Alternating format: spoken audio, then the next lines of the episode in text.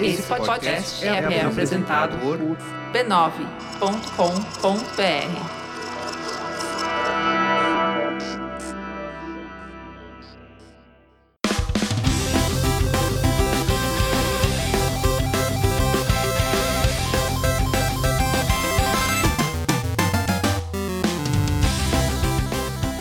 Ao vivo, Poco Pixel número 67. Eu sou o Adriano Brandão, do meu lado tá o Danilo Silvestre, tudo bom? Tudo bom, beleza? Tudo bem, meio cansado do- da maratona de Poco Pixel, mas tá tudo, tudo em cima. Tem certeza que esse é o 67? Esse é o 67. Eu Tá. anoto num- na minha palma da mão, assim, pra não esquecer. A palma da mão que já tá forrada de, de Tá caneta pi- bique. é, tá é. pior do que o, o, ca- o chaveiro ali do- da esquina lá. Qual que é o tema de hoje, Danilo? O tema de hoje é escola japonesa. Eu tô de roupa normal, eu preciso de vestir um tipo um. Um kimono? Um kimono ou aqueles aventais grandões que os estudantes japoneses usam. É bem engraçadinho, né? É fofo. É, é interessante. Não, na verdade a gente vai falar sobre a escola japonesa de game design. Ah, bom. Ah, bom. Tem características que tornam ela diferente das outras escolas de game design, certo? Sem dúvida. É diferente dos jogos americanos, é diferente dos jogos europeus, é diferente até dos jogos brasileiros que não existem. né? Ela tem uma característica que a torna especialmente diferente dos jogos brasileiros. Ela Existem existe. jogos japoneses, olha só que interessante. Mas de fato, os jogos japoneses têm uma assinatura que a gente reconhece elas sem, sem muita sombra de dúvida. Não precisa nem ver onde foi feito, o nome do jogo, pra você olhar e falar, hum, jogo japonês. Eu, eu acho que é isso. É, e acontece até hoje. É, né? É, às vezes eu, eu ligo um jogo, eu não sei de onde ele veio, eu bato o olho e falo, nossa, certeza que é japonês. Interessante. E aliás, a gente tem que fazer uma vírgula após o, o tema pra gente falar um pouquinho sobre os jogos japoneses hoje, porque parece que deu uma diminuída, não é tão forte quanto era antigamente, né? É, o mercado japonês e a indústria japonesa de jogos mudou muito nos últimos 10 anos. Aham. Mas isso é papo para o tema, porque antes a gente tem que falar sobre o quê? Sobre um problema grave no Japão, que é a gonorreia. Agora é um problema grave no Japão. É, Acho que não, né? Acho que eles devem, devem, Eles são, é um país evoluído. eles devem ser muito disciplinados e usar camisinha sempre. Ah, né? eles usam camisinha e não tem problema de gonorreia, mas a gente não vai falar sobre gonorreia, a gente tem que falar sobre a família B9 de podcasts. É, faz mais sentido que a minha, que a minha versão. É, É, faz mais sentido, faz mais sentido. A família B9 de podcasts tem podcast sobre todos os temas. Tem até um podcast que tem nome japonês, que é o Naruhodo, que é um, um- um podcast sobre curiosidades científicas. É bem interessante, sai 200 vezes por semana. É bem legal pra gente acompanhar. É, é uma característica do podcast, pô. Ele sai bastante durante a semana, três vezes durante a semana. É uma característica também dos, dos jogos japoneses? Saem, sa, sai Olha, a rodo, assim? Eu acho que sim. Não, não faz sentido, não faz? Vai que é uma coisa japonesa. Mangás, por exemplo, saem dezenas de milhares de mangás. É verdade. Não é? E são grandes. Não sei como eles fazem tanto mangá tão, tão, com tanto conteúdo, É tem, páginas. tem muita gente fazendo. Cada um faz Ah. 10 páginas, mas tem 40 mil pessoas no, numa Entendi. Shonen Jump. é. É impressionante, né? E eles leem e jogam fora, num Eles, lixo. eles deixam no metrô. é. É, imagina, é porque faz sentido. O cara mora numa casa pequenininha, aí ele gosta de quadrinhos, vai colecionar. Ele não tem nem onde guardar tanto, tanta revista que sai. E tem outra coisa. Hum. Que, tipo, é- é- essa ninguém gosta de ficar falando muito em voz alta. Mas é que a qualidade do, do produto é, é meio é meia merda. boca, né? Porque, tipo, tem 400 histórias diferentes. Talvez você goste de uma. Aham. Com sorte, você gosta de duas. Mas tem outras 398 que são cocô. Você não Deixa vai no ficar guardando. metrô, é. Se você gostou muito de uma história, você espera ela, ela depois ser juntada e aí Forma um arco. Isso, você compra o arco já bonitinha, com capa dura. Você não vai ficar levando o cocô pra casa, né? É verdade. Mas se bem que aqui a gente faz coleção de Turma da Mônica, de heróis da Marvel. Mas enfim, tô fugindo das sapatadas. Vamos começar o tema antes que a gente seja linchado. Antes de começar o tema mesmo. Vamos fazer coleção de jogos japoneses. Jogos japoneses.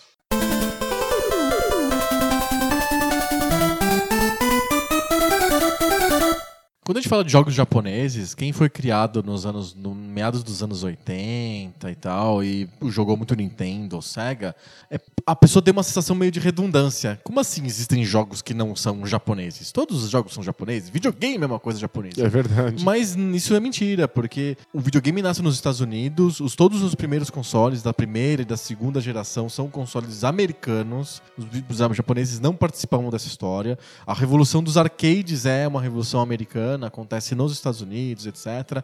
Os japoneses entram no final da história dos arcades e aí roubam a cena totalmente na terceira geração, na terceira geração de videogames é, onde tá o Nintendinho e o Master System.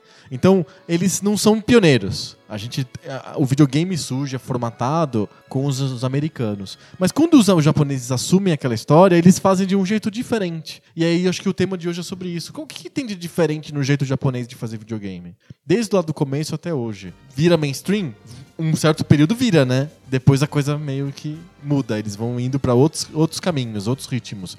Mas muito do que a gente considera como videogame hoje se deve ao videogame japonês. Sem dúvida, a, escola japonesa, o jeito dos japoneses fazer videogames, foi o jeito dominante durante quase duas décadas de, de videogame. Vamos pensar os anos, desde mais ou menos o Nintendinho até o PlayStation 2. Até o, até o PlayStation 2, até, É. até a entrada da Microsoft no mercado. Com o, Xbox The First. Isso. A, a entrada muito ruim, mas que. Já indica que o mercado tá mudando. Exato. O próprio Dreamcast ele não foi pensado no fundo como um videogame para japoneses, né? Porque ele não deu certo no Japão e ele acabou meio tendo que olhar para o mercado ocidental, fez a 2K e não sei É, o o, o Dreamcast é culpado nessa história, porque a Sega of America queria ter certeza de que o Dreamcast fosse um sucesso Lá nos Estados Unidos. E quando foi um fracasso no Japão, a Sega of America recebeu toda a atenção da Sega. E aí um monte de, de empresas carta branca, ocidentais começaram a fazer jogos pro console. E aí E, as- fortaleceu muito o mercado. Exato. E aí os jogos japoneses acabam saindo pro mercado interno, não ia pra fora, né? A gente não, não, não ia pros Estados Unidos os jogos japoneses. E começou a criar-se um, uma espécie de gueto, não é? De jogos japoneses específicos. Isso é curioso. Mesmo desde o Nintendinho, assim, em toda essa época que a gente tá falando Tem que, o, razão. que o- o- os jogos japoneses dominavam o mercado, sempre teve um tipo de jogo japonês que era só pro mercado interno. É. Não era tudo que chegava na gente aqui. Basta ver qual que é o tamanho da a diferença entre o tamanho da base do Famicom e a base do, do, do NES. É muito mais jogo pro Famicom japonês do que pro NES americano. Muito mais. Pois é, tem, tem um, um estilo japonês de jogos e vários gêneros inteiros que não chegaram no ocidente e que a Uhum. gente conhece só de, de ouvir dizer. A, a- a maior parte deles é porque as produtoras tinham medo de lançar no ocidente por questões culturais. Elas Falar assim, não vai dar certo. Isso É. não tem nada a ver. isso ninguém vai gostar, isso ninguém vai entender, ou as pessoas vão ter um preconceito muito louco e achar que a gente é tudo biruta aqui. Aham. Tipo, os japoneses adoram criar jogos em que você treina garotinhas e leva elas de, um, de uma inocência infantil até uma, uma, uma exuberância adulta. e você. Que você é uma merda, né? Que, que ideia mais escrota. Então, pra gente aqui, né, no ocidente, isso é alienígena. E, em geral, alguns desses jogos têm nuances sexuais, mas outros não. Outros são sobre ficar ensinando etiqueta e sobre ficar ensinando moda e vestir essa pessoa. É, é meio escrotão, assim. Parece que você tá criando um cachorro. T- Totalmente. né? É um tamagotchi é, bizarro. exato. Mas é um gênero inteiro e esse Que gênero... tem a ver com essa cultura da. É o gaysismo, né? A cultura da geisha, né? Perfeito. E, e é um gênero em si e ele nunca chegou no ocidente. Ainda bem, né? Já temos problemas o suficiente. Não, não vamos importar novos problemas, né? Perfeito. Mas o que chegava aqui era realmente muito diferente do que, do, do que era feito em outros lugares e definitivamente construiu o nosso conceito de, de videogame. Sim. É engraçado o esforço que eles faziam pra ocidentalizar alguns jogos que eles achavam que podia dar certo no ocidente, ou que tinha algum sentido no ocidente, eles faziam um esforço divertido, bonitinho de ocidentalizar. Eu já contei a história do Renegade Double Dragon? Não, acho que só umas 18 vezes. Mas é uma história divertida, porque mostra muito bem como o jogo deu certo, fez sucesso no Japão, vamos lançar nos Estados Unidos? Vamos! Ah, desse jeito acho que não vai rolar, ninguém vai entender porque essas pessoas estão vestindo essas roupas engraçadas, por que elas se batem na frente do- de, de uma escola, o que tá pegando? Aí eles trocaram toda a ambientação e fica uma coisa sempre postiça. É muito postiço. É.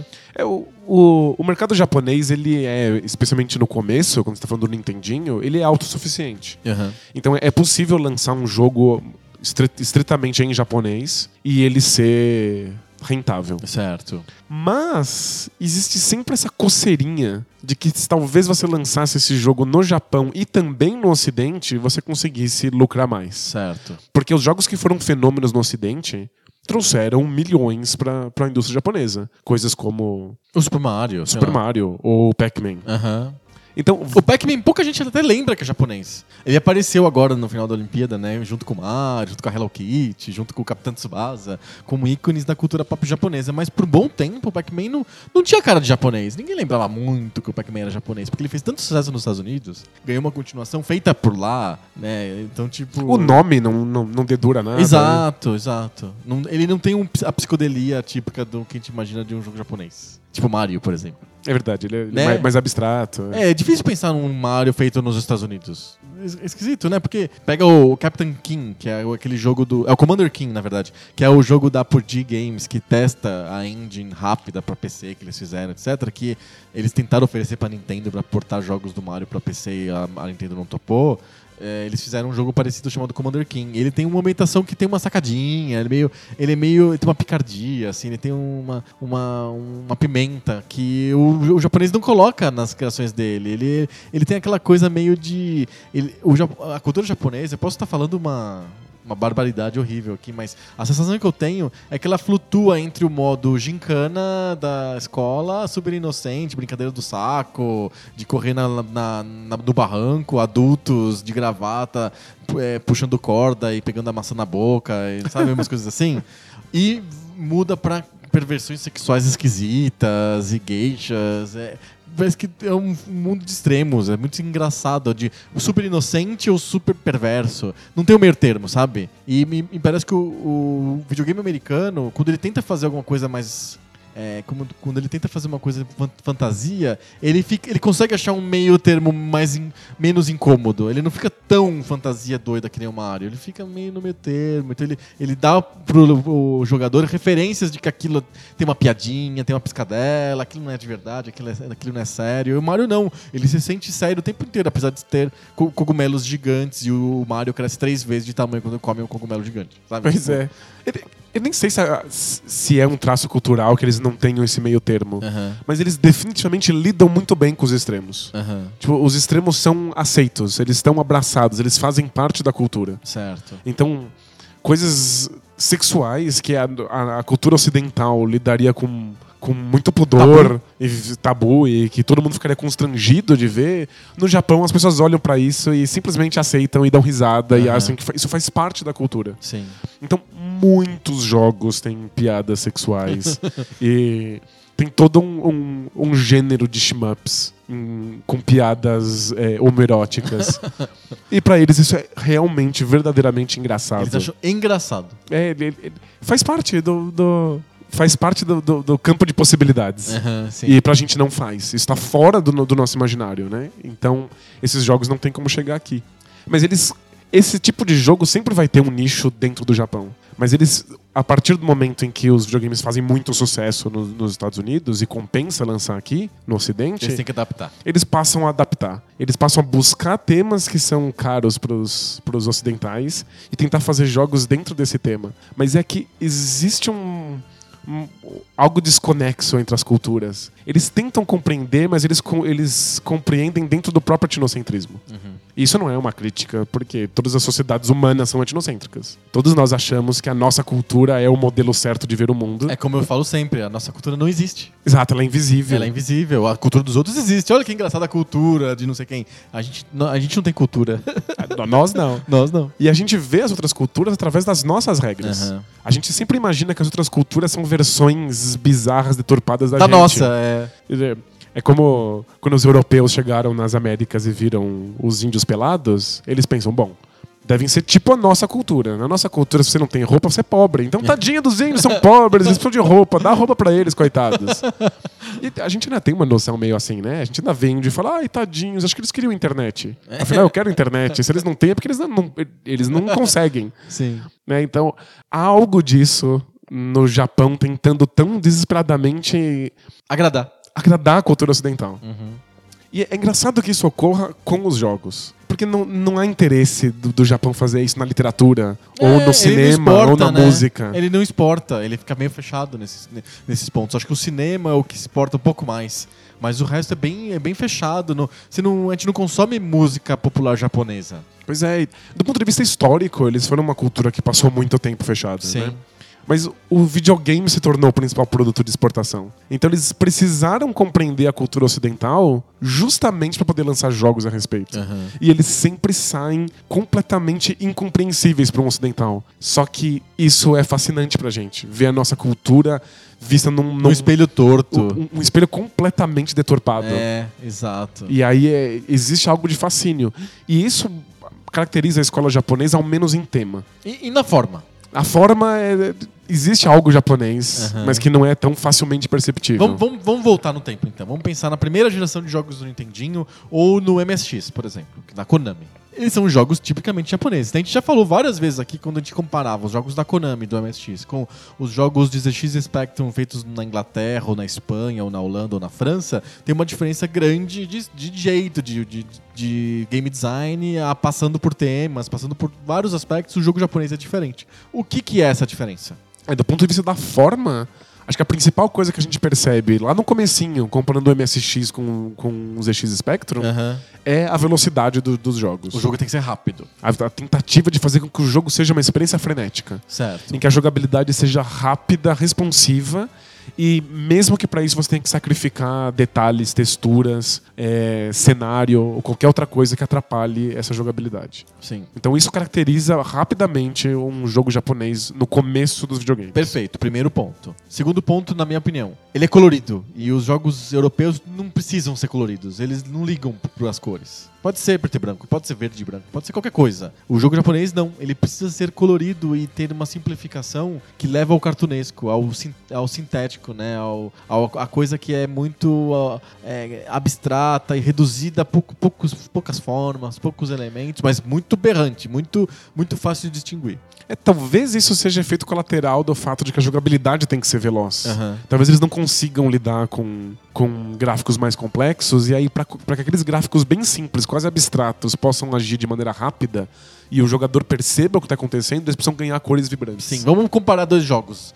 Vamos comparar o Kung Fu Master, é um jogo da Irem, um jogo japonês de arcade, que, que foi portado depois pro, pro mundo ocidental como Kung Fu Master, mas na verdade no Oriente era uma versão cinematográfica de um filme do Jack Chan. Sensacional. Exato. Com o After the War. Lembra do After the War, que era um jogo espanhol de MSX? De ZX Spectrum, na verdade? Em que o personagem principal caminha em câmera lenta embaixo d'água. E, e ele tem 6 metros de altura. e é da patada. Lembra da patada? Ele- Então. Ele não anda debaixo d'água de verdade, tá? Não, não, é só a sensação. É a sensação que dá. Ele, ele tá num ambiente pós-apocalíptico, tipo, aconteceu uma grande guerra, por isso que chama After the War. E aí ele tá andando naquela cidade destruída por uma guerra nuclear e fica batendo em punks que ele vai encontrando por aí. Ele é um soldado, um cara grandão, musculoso, 6 mil metros de altura que você vê ocupando quase todo o teu monitor. E ele anda muito lento. E cada chute que ele dá demora dias. E cada soco que ele dá demora semanas. É um jogo muito lento, mas você vê cada músculo se contraindo do braço do cara, assim, sabe? Muito detalhado. Cada sujeira do beco sujo onde o cara tá. Aí você compara isso com o Kung Fu Master. Fa- Falando assim, parece que os, os gráficos são tipo Ultra HD, assim, É, fotorrealistas. né? Exato, é do de PlayStation 4, né? Não, não, não mas abstraiam. Pra época era É, isso. isso. Pensem como os, o- use os olhos de um- uma criança de 8 anos vendo o jogo em 89. Entra no buraco de minhoca, você também. Exato. Agora compara com o Kung Fu Master. O, bu- o bonequinho que você controla é 5 pixels de altura, ele tá vestido de uma roupa branca, que na verdade é como se ele fosse branco. Ele tem uma cabecinha e ele chuta em milhões de inimigos que chegam freneticamente num, num estágio de ansiedade absurdo. Assim. Você começa a ficar sendo tomada por uma ansiedade absurda, porque não para de chegar inimigos de todos os lados, você tem que dar socos muito rápidos. É tudo muito frenético e colorido e simples. E o jogo termina rapidinho. Enquanto que o jogo espanhol lá, você fica socando gente no beco por dias. Acho que dá pra ter uma diferença bem grande no mesmo gênero, beat'em up. Sem dúvida. Colocar gêneros iguais, né? Os jogos de escolas diferentes de gêneros iguais ajuda muito a gente a perceber esse tipo de coisa. Sim. E tem uma coisa, né? Do, os desenhos japoneses. Eles têm personagens com todos com cabelos multicoloridos e, É e, e de cores bem berrantes, Porque basicamente a ação é muito frenética. E aí é muito fácil com que, que você esqueça quem é um personagem e, e- e qual é o outro personagem. Eles têm desenhos muito próximos. Sim. Porque quando você tá fazendo muitos quadros por segundo num desenho, você não pode ficar fazendo muitos detalhes pra diferenciar os Fica tudo personagens. meio igual. E eu acho que os videogames passam por isso. Aham. Né? Ter muito, ser muito frenético e ter o cara do Kung Fu matando milhões de inimigos faz com que eles não possam ter muitos detalhes. Exato. E aí as cores berrantes, as cores muito vivas ajudam a diferenciar os personagens. Sim. Outra característica típica de jogos japoneses versus de outras escolas é a divisão por fases. Isso não era muito claro em outros, outro- outros jogos. Vamos pegar de novo o After the War contra Kung Fu Master. O Kung Fu Master tem andares do prédio que você tá entrando lá. É muito clara a divisão. Aparece Stage 1, aí você vai lá, mata 18 micro-inimigos. Stage 2, aí você vai pra segunda fase, não sei o que. E a divisão é muito clara. E entre cada fase tem um, um- é muito nítida a divisão. Você é rápida, é rápido. A ação é de, de uma fase para outra acontece rápido. São doses curtinhas doses curtinhas. e aí ou acabou sua ficha ou você acabou aquela fase e pode parar de jogar. Exato. After the War é um contínuo. O jogo não termina até você terminar, resolver o problema ou morrer. E ele não tem uma divisão clara de fases. É uma, uma aventura, é uma jornada longa. Acho que isso só parece bastante quando a gente pensa num jogo de Atari, que mesmo que ele seja muito, muito simples e também tenha gráficos abstratos, porque o, o cartucho não, não, não dá conta de nada Sim. mais sofisticado, os jogos em geral são um looping infinito. Sim, tipo Pitfall, por exemplo. Exato. Jogo tipo um grande americano. Tem a jogabilidade é tela-tela, mas ele não termina. Ele, você vai andando naquela floresta. O Enduro, você pode ficar lá desviando daqueles carros a, a de infinito. Infinito, River Raid. Não termina de vir rio e pontes e inimigos. Mas aí, um jogo super simples do começo da vida do Nintendinho, que são os jogos mais próximos do Atari, E mais próximos do arcade? porque são jogos de tela única na maior Aham. parte das vezes, tem alguma coisa como Balloon Fight, em que é uma tela única, você vai lá, resolve um problema, Próxima fase. acabou. Próxima fase, novo problema, nova questão. Exato. Isso é, obviamente, uma, vi- uma visão japonesa de como um jogo deve ser. Perfeito. Os jogos da primeira fase do Nintendinho e os jogos da Konami de MSX, pra mim, representam o que é o início da escola japonesa de videogames nessa essência toda. O- Jogabilidade simples, mais bem feita, rápido, músicas curtinhas, interessantes, colorido, gráfico simples e fases. Sempre fases. É o Perfeito. que eu enxergo de escola japonesa de game design nesse começo de vida do, do tanto dos, arca- dos arcades quanto dos videogames de 8-bit. Perfeito, nos começos, no começo é bem isso mesmo. Depois vai ficando mais complexo. E isso, de- um pouquinho depois, você já começa a ter os computadores ficando muito fortes na cena e você começa a ver jogos europeus ou estadunidenses que são mais focados na simulação. Você começa a ter alguns RPGs que são baseados em muitos números e muitas planilhas e muitas estatísticas e jogos que tentam o máximo possível simular cidades ou aviões e coisas do tipo. Que não tem. É engraçado, a gente fez vários episódios né, nesses últimos dias. A gente falou de adventures, a gente falou de simulação de voo, a gente falou de God, Games, com construção de cidades, etc. Nenhum desses jogos é japonês. Não. Os japoneses não gostam do, do conceito de, de simulação quando estão fazendo os seus Que jogos. engraçado. Isso não faz parte do, do- do modo deles de pensar um jogo. E acho que um exemplo divertido com isso é Metal Gear. Metal Gear Solid. O, o Solid mesmo do o PlayStation? Solid, o do PlayStation. Ah, E todos os outros depois que vão, vão surgir no PlayStation 2. aham. Porque, basicamente, é- esse é um jogo de simulação de espionagem. Certo. É, esse é o, o tema do jogo. Deveria ser a, a premissa. Você está simulando como é que um espião se, se sentiria dentro daquela situação. Perfeito. Mas a escola japonesa não é uma escola de simulação. Então, mesmo os elementos de simulação do Metal Gear Solid São, são, fantasiosos. arcade. Aham. Eles, eles têm essa sensação de arcade. Então, no, no Metal Gear Solid 3, por exemplo, você pode ter um, um, um ferimento único e exclusivamente na sua perna. Você feriu a sua perna. Os ferimentos são localizados, o que é muito legal. Aí você abre o menu, tem a sua perna, tem ela lá tá um indicador de que ela tá contundida. Você vai lá, pega o item de bandana, leva até aquela perna, aperta um botãozinho, a perna tá curada Automaticamente. automaticamente. É uma sensação de arcade. É, você simplesmente vai lá, usa os itens corretos e pronto. E onde estão esses itens corretos? Esses itens ficam flutuando no cenário, assim, girando em volta do próprio eixo. É. Você simplesmente toca neles e faz plim É, não é realístico, né? Ele não, ele, não, ele não acha numa caixinha que tá escondida atrás da porta e abre a caixa e pega a bandana. Não. É- Ela flutua num orb, né? Num um globo que fica flutuando no ar. E aí dá pra ver a assinatura do Hideo Kojima como um game designer japonês, mesmo que ele esteja lidando com temas que não são da escola japonesa. Aham. Ele tá tentando fazer um jogo de simulação e falando sobre espionagem ocidental. E Dependo é diretamente no, no James, James Bond. Bond. E é com cara de filme, né? Ele tenta fazer cinematográfico. Sem dúvida. Mas tem orbes com itens que você pega flutuando no ar. E você simplesmente usa os itens puramente em, num menu. E você não vê os efeitos diretos daquilo, sabe? Aham. Não tem ninguém mancando, não- você não vê ele usando a bandagem. Esse tipo de coisa não faz parte da jogabilidade de um, de um jogo japonês. Seria muito lento, seria muito arrastado. Que eles as, rápido. as coisas têm que ser rápidas e se resolver rapidamente. Sim. E é o Metal Gear, ele é nitidamente japonês, não só na forma, mas também no tema. Porque ele também percebe o tema ocidental de espionagem de uma maneira bastante distorcida. Aham. É, tipo, eu, eu insisto aqui, toma um sapatada atrás sapatada com Metal Gear. Não só no Poco Pixel, mas na vida. Na rua? Na sabe? rua, Quando- as Quando pessoas- você atravessa a rua, as pessoas. Olha, o cara não gosta de Metal Gear! Sapato! Sapato! Ainda bem que não usam tamancos no Brasil. Quando você for pra Holanda, você tá tô, perdido. tô lascado, porque lá também deve gostar de Metal Gear. Muito, claro. Mas é basicamente o Metal Gear Solid é Power Rangers espionagem. Aham. Né? O modo como os personagens conversam uns com os outros, os É diálogos. teatral naquele estilo teatro de escola, né? Exato, e o, o modo como eles, eles são apresentados pelo jogo quando eles aparecem, sabe? A câmera dá um close e aparece o nome dele embaixo. É muito digno japonês de isso. Jaspion, assim. Aham.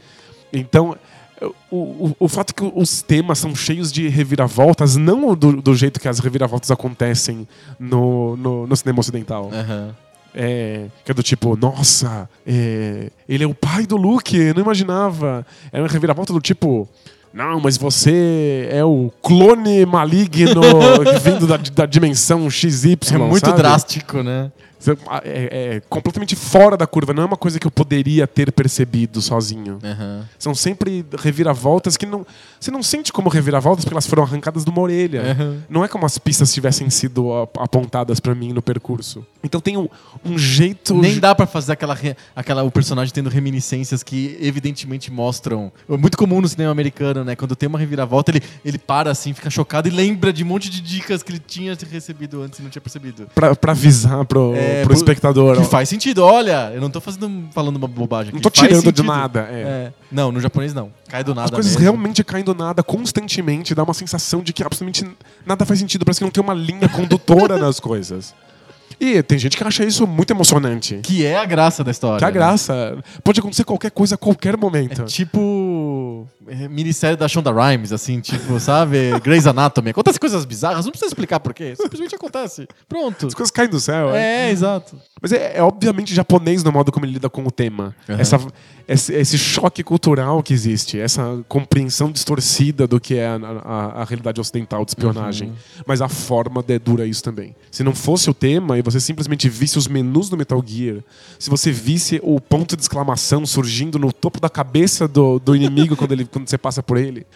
Os inimigos que somem, desaparecem quando você passa por uma porta. Como se cada, cada. Mesmo que não seja um jogo tela a tela, Metal Gear Solid, um jogo 3D de ambiente aberto, o jogo é pensado como se fossem fases avulsas. Tem as fases, estão ali, né? É como se as telas realmente funcionassem independentemente. Uhum. O, o, a indústria ocidental de jogos cresceu pra, em direção ao sandbox, ao mundo gigantesco aberto e a tentativa de zerar o- o- o- É- é os virtual- loads entre as, é, é as partes. virtualmente o gênero que monopoliza o videogame hoje. Não tem. É difícil ter jogos que não são open world sandbox. É muito. E os japoneses não foram nessa direção. Eles foram na direção das fases separadas, dos universos pequenos, contidos. Você abre uma porta e vai pro outro. Sim. É o Super Mario Run que foi lançado pro iPhone. É, basicamente é isso. São os mesmos tipos de jogabilidade japonesa que tem desde o Nintendinho 85. Fase, resolve o desafio, próxima fase. Terminou a fase? Maravilha, vai pra próxima. Uma hora termina. Beleza? Tá todo mundo, todo mundo ciente? Ok. Terminou o jogo, não dá pra ficar flanando, né? Porque esses jogos de open world, você pode terminar o jogo e fica lá zambetando no, no ambiente. Existindo, né? É. Esse- Esses jogos de fase, em geral, hoje em dia, quando eles terminam, eles permitem que você volte pras fases pra fazer um speedrun. Aham. Pra você poder O jogo ter uma correr sobrevida. contra o relógio, exato. Mas vamos voltar pro A gente falou de Nintendinho, como que eram os jogos nessa, nessa época. Vamos pro, o Super Nintendo Mega Drive aponta pra um caminho um pouco diferente ou ele é mais do mesmo? Eu, eu pulei direto pro PlayStation é, com, exato. com Metal é. Gear. Não, mas, mas é, faz parte, é, excelente. Mas no, no Mega Drive e no Super Nintendo, eu acho que no, no- acontece no Super Nintendo, principalmente a revolução do RPG. Sem dúvida. Que aponta pra coisas um pouco diferentes desses jogos de arcade que era da- do Nintendinho, principalmente da primeira geração do Nintendinho. É, acho que o- os jogos de videogame que, japoneses que queriam lidar com histórias, eles nunca foram pro, pro modo adventure. Exato. Eles nunca caminharam na direção do point and click, por exemplo. Uhum. Que, de certa maneira, também não é fechado em fases, que o point and click é uma coisa aberta. É uma você história, ca- é um você- filme. Você caminha durante as cenas, né? Exato. É um O- gênero tipicamente americano. A escola japonesa caminhou na direção do RPG. Mas e- esse é um gênero que eles tomaram pra si e fizeram coisas completamente diferentes do que estava acontecendo na escola ocidental de game design. Então, os ocidentais estavam lidando com tabelas complexas, muitos números, é, o tempo inteiro estatísticas, o jogo mostrando pra você a estrutura com, qual, com que ele Ah, funciona. ele abre as entranhas pro jogador, né? É, ele desafia o jogador a lidar com esses números e a procurar quais são as melhores estatísticas possíveis. Tem, tem do RPG de vem do RPG de mesa isso, né? Sem dúvida, ele tem uma, uma origem no, no Dungeons and Dragons. né? E o combate muito voltado pro wargame, que também é uma coisa de mesa nos Estados Unidos. Aham. Né? Tipo, você De fica- dungeon. E, mas de dungeon, mas eu tô pensando nos wargames, aqueles joguinhos de miniatura que você de põe. miniatura de ferro, assim. Isso, que você põe naquelas mesas gigantes fica fazendo montante de papel machê, Sim. que é tipo coisa de robista. Aham. E ele tem um, um tipo de combate específico que leva em consideração a altura, o relevo, a distância. Mil Isso- regras. É uma coisa is- bastante é, ocidental quando a gente lida com videogame Uhum. de RPG. Sim. E aí os japoneses simplificaram tudo e tornaram um jogo o mais rápido possível. Fizeram combates por turno que são bastante frenéticos e com muita magia. E esconderam por completo as estatísticas e os números. Não, os números não aparecem. O capô tá fechado. Aparece bem pouco, aparece no mínimo necessário para que você entenda o que é o personagem. Mas é, ele basicamente troca tudo isso por um visual alegre e colorido e que lembra os outros jogos japoneses que estão acontecendo na mesma época.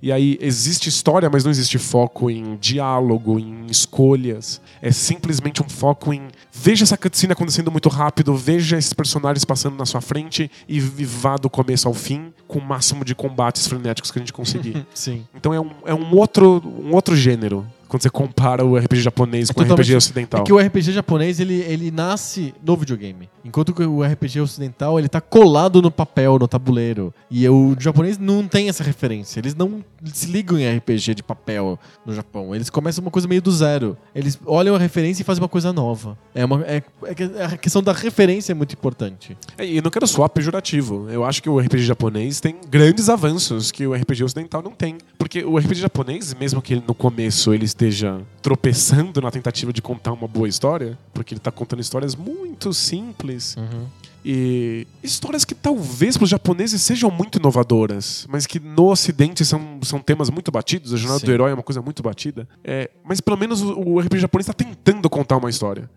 Ele tem uma, uma intenção de te mostrar uma jornada. Enquanto muitos RPGs ocidentais estavam simplesmente focados nos números e na rolagem de dados. Exato. Que no computador acontece de maneira robótica, né? Você não vê o dado rodando, mas ele está rodando ali. Então, me parece que a possibilidade de contar histórias através do RPG é uma responsabilidade japonesa. Isso é perfeito. E aí depois o Ocidente correu atrás. É porque não tinha essa ideia de storytelling no RPG ame- americano, ocidental.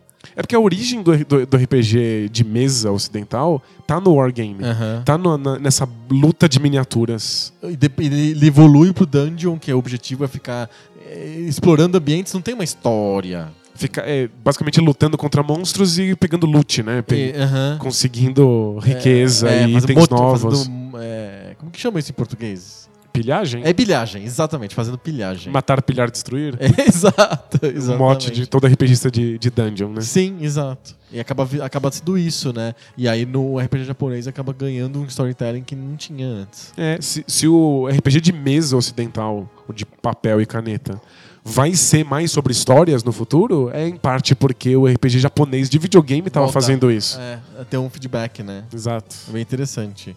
E jogos de, de, de carros e es- esporte em geral? Tem uma diferença entre o modelo americano e o modelo japonês? Sem- Vamos comparar sem. Test Drive com OutRun, por exemplo. Clássicos dos anos 80 90 de, de carros. O Test Drive é o que você tem os carros reais. Então você tem lá uma Lamborghini, uma Porsche, uma Ferrari. Você está dentro da cabine. Aí você compara com o OutRun, que é um carro genérico, vermelho.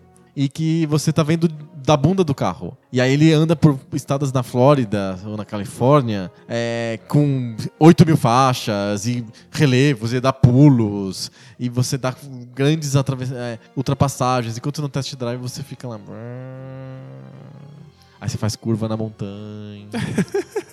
aí passa um caminhãozinho do lado. Não, E até por limitações de hardware, o Test Drive tá tentando fazer coisas que são impossíveis pra PC, época. é. Enquanto a, a- a escola japonesa tá fazendo jogos de corrida que Pro não tem arcade. É. qualquer pretensão de ser realistas ou simulação. Exato. Mas mesmo quando a tecnologia avança, ainda é a escolha japonesa pra jogos de, de corrida e de esporte. Por exemplo, Daytona. time limits. 10 segundos, 9 segundos, Exatamente. 8 segundos. O, o Daytona tem relação com o mundo real no Quase nome. zero, é, exato. Na- a pista talvez seja Existe, oval. né? é. Mas o- os carros, a física deles, a dinâmica deles, aquele cara gritando na tua orelha que o tempo tá acabando, os gráficos ultra coloridos, são nitidamente japoneses. Sim. Outras franquias vão fazer arcades na mesma época que o Daytona do, que o- do Ocidente a- e eles são muito chatos. Então pode, a gente pode dizer que o arcade, como gênero e como plataforma, é uma coisa japonesa? Que ele deixa de existir quando o Ocidente perde o interesse por esse tipo de jogo e esse tipo de plataforma, e aí ele vira, uma coisa japonesa. É por isso que a gente não tem mais arcades. Porque os jogos de arcade são japoneses. Sim, e, e os arcades ainda existem, eles resistem, sobrevivem, mas é lá. É lá que tá o interesse, é lá que eles são feitos. Então isso responde um pouco o nosso enigma que a gente já falou no episódio passado: é o que aconteceu com os arcades? Eles nasceram e morreram no Japão, né? Ficaram pra lá. É, o Ocidente não quis mais e aí ele ficou inviável aqui pra gente. Sim, porque se pensar, qua- quase todos os jo- grandes jogos de arcade são jogos japoneses. Sim. E, e o arcade, inclusive por uma questão de hardware, ele acaba forçando um certo estilo de jogo. Aham. O arcade é quase um gênero. né? Ele é um gênero, né? Ele é, não é, é esquisito chamar de gênero porque você pode ter um jogo de corrida arcade e um jogo de tiro arcade, sabe? Né? Que são gêneros diferentes, mas o arcade é como se fosse um super gênero que tá por cima de tudo e você pode escolher o jeito normal de fazer um jogo, mais cadenciado, ou o jeito arcade, que não faz nada, nada faz sentido, mas é, é histérico e divertido. É, né? Tipo, é um conjunto de regras a qual os Aham. outros gêneros se, se encaixam. Sim, Mas é, esse gênero arcade ficou extremamente associado com a escola japonesa. É, sim. é deles. E aí muitos ocidentais acabam tentando copiar, mas sempre com resultados duvidosos. É, eu acho que uma apropriação divertida do estilo japonês, mas que você percebe que é totalmente diferente, é o Mortal Kombat. Você pega o Mortal Kombat, ele é um jogo americano. E ele, ele lida com o, as coisas, os estereótipos de luta de um jeito americano. Aqueles caras de, de com uniforme de papel crepom, assim como se fosse os caras da Universal Studios, assim, sabe? De um parque de diversões. Ou, do- ou de telecat, né? Que- é mega estereotipado, bizarro, esquisito. É culturalmente é uma coisa bem americana dos anos 90. assim. muito americano dos anos 90, né? Aquele cara bronzeado, besuntado, com uma sunguinha batendo em outro, né? É muito, muito, muito americano. Mas é que ele pega um gênero japonês, que é o Street Fighter, por exemplo, ou o mais antigo ainda, o Yar Kung Fu e tal, e, e transplanta de um jeito americano. O jogo é diferente. Em termos de jogabilidade. É totalmente diferente o jogo. Ele justamente ele abre mão de, de uma parte importante da jogabilidade, dos comandos responsivos e da velocidade. E de ter alguma esportividade, de ser uma coisa mais justa, os personagens equilibrados. Mortal Kombat não tem nada Ele disso. abre mão disso em nome de, de um Gore. gráfico, de um gráfico supostamente mais, mais realista, que lembre mais a vida real e muito gore, muito sangue, muita violência. Exato. É bem engraçado pensar nisso.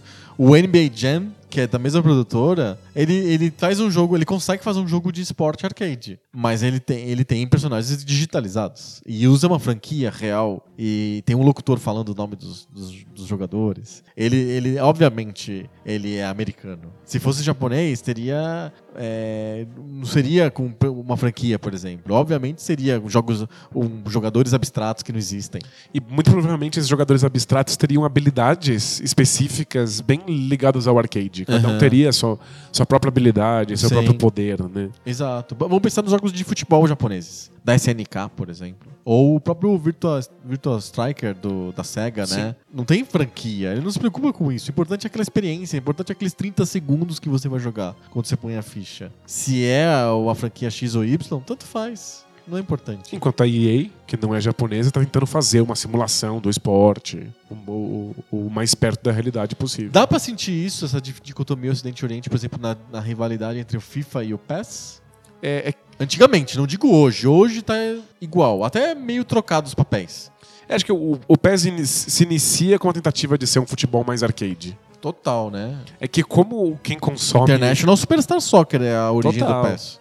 É que como o, futebol é consumido pelo mundo inteiro e o FIFA dominou o mercado internacional, o PES correu atrás. E aí, hoje em dia, eles têm a intenção de ser o máximo, o máximo que eles puderem de simulação. Sim. Mas nasce como um arcade total. É, é, compara o FIFA International Soccer com o International Superstar Soccer Deluxe. Um é o do Giancostiano e o outro do Alejo, por exemplo. O FIFA é lento. É um jogo lento. A bola voa, você chuta de longe, e o goleiro pula. É tudo, tudo lento, tudo parado. Não faz.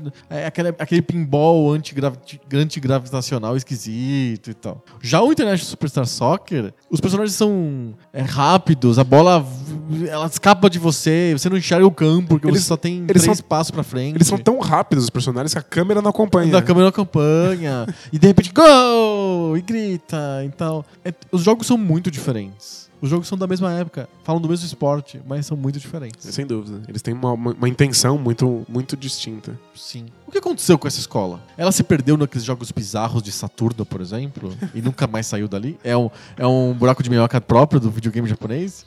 Então, acho que o, o Saturno é um excelente videogame pra gente ver a escola japonesa acontecendo. Ah, Porque o Saturno, quando percebeu que não tinha como ganhar no o, o mercado ocidental, se focou inteiramente no público japonês. E aí o resultado são jogos muito esquisitos. pelo tema ou pela jogabilidade? E ambas as coisas. Ah. Vários dos temas não são não são possíveis de ser transportados para o ocidente. Tem um monte de jogos de relacionamento. E Que é um gênero que não tem no ocidente, não pegou, nunca Não pegou. É, jogos de robô gigante, jogos de ficar treinando garotinhas, é, muitos shmups, que é um, um gênero bastante japonês, o ocidente não é muito ligado. É verdade, né? É, Apesar de ter nascido no ocidente com jogos da Atari, Space Invaders, por exemplo, o, o japonês abraçou o gênero de shoot'em up e fi- ficou pra lá. É Gradius, por exemplo. É que o shmup japonês é bem diferente do Space Invaders. Porque tem muitos tiros, são bullet hells, assim. Tem tiro vindo por todos os lados, os tiros são ultra coloridos. Você tem que ficar desviando daquelas 4 bilhões de bolinhas na sua tela. Sim. E Exige um grau de dedicação e, e controle dos seus dedos que o Ocidente não está muito disposto a dar. Essa também é uma, é uma questão. Os jogos japoneses são majoritariamente muito difíceis. Eles esperam que o jogador sente se dedique naquele, na- naquelas fasezinhas curtinhas. Desenvolva uma destreza naquilo, né? São jogos de destreza. Aham. E o Ocidente parece que não tem muita paciência pra isso. O Ocidente quer tutorial, né? Sim. quer que você ensine algo que tem que fazer e que você diminua a dificuldade rápido. Mas o Saturno é um lugar abarrotado de shmups, um melhor que o outro. O melhor shmup de todos os tempos é o Radiant Silvergun, que é do, do Saturno. E vários jogos de terror esquisitíssimos, é, vários jogos filmados e um, um gênero que também é estritamente japonês, que é o romance interativo. Aham, sim. Que você tem que interagir com um outro personagem o tempo inteiro, né? É, não, eu, eu tô pensando em, em romance interativo no sentido de. É um livro interativo. Ah, tá. tá. Eles- eles ok. gostam Não um jogo de relacionamento. É, porque isso eles também têm e Aham, adoram. né? Sim. Eu preciso do romance interativo no sentido de você vai lendo um livro, ou alguém lê ele pra você, no É, caso de um isso, é? CD, É? e aí você escolhe o, o que você quer que aconteça. Ah, Aparecem umas tá. imagens e alguém continua lendo isso pra você. Entendi. É livro-jogo. Livro-jogo total. Vai pra página tal se você quiser fazer Isso. isso, vai pra página tal se você não quiser fazer. Teve a sua, a sua época no Ocidente em formato livro. Livro mesmo. Bastante associado ao RPG de mesa, mas no Japão é um gênero de videogame que tem- faz muito sucesso e que vai muito bem até hoje. E o Saturno tem quadrilhões desses jogos. E aí o, o- o Saturno não conseguiu ser um grande sucesso no Japão, mas ele abraçou perfeitamente a escola japonesa. E aí quando o Dreamcast quer dominar o mercado ocidental, ele tem que Renunciar à escola japonesa. ele, ele tem que ter ele continua tendo alguns jogos porque o Japão teve carta branca para fazer jogo pro Dreamcast, então saiu, saíram bizarrices dignas Sim. de Saturno, mas ele começa a colocar muitos jogos ocidentais no meio. E jogos europeus também. Então tem Mas acho que Tem tem, um o Rayman tem, mas tem, tem- tem, um respiro de japonesice no Dreamcast. Vamos pensar. Crazy Taxi é uma coisa extremamente japonesa. O Jet Set Radio é uma coisa extremamente japonesa. com certeza O, o, o Ulala, o jogo da aí, Ulala. aí o Space o Channel Space 5. Channel 5. Tem enquanto outros consoles estão recebendo jogos de tiro em terceira pessoa, o, o Dreamcast está recebendo Outrigger, que é um, um jogo que inclusive começa a fase quando você vai matar os seus inimigos e começa gritando assim: 5, 4, 3, 2, 1, vai! Ele grita na sua orelha que tá valendo. Aham. Imagina se você jogar Call of Duty e É aí alguém tudo- gritasse pra você. Tudo é um grande parque de diversões, né? Exato, e com gráficos neon. É, faz muito sentido que o cel shading nasça no Dreamcast. Aham. Esse gráfico que ele é um 2D, hum, só que, 3D. só que 3D, né? O jogo é obviamente 3D, só que as texturas são 2D, então você tem esses desenhos animados que se mexem, Sim. que nasce com o Jet Set Radio. Então é, o, o Dreamcast ainda tem muito disso acontecendo, Chuchu Rocket, Perfeito. né? Que é Jogos extremamente arcade. jogos arcade, jogos de fase, Power Stone, por exemplo. Power Stone, jogos frenéticos, muito rápidos. Eu lembro de a sensação de ver Power Stone rodando no Dreamcast é inesquecível pela primeira vez, porque eu não conseguia entender o que estava na tela.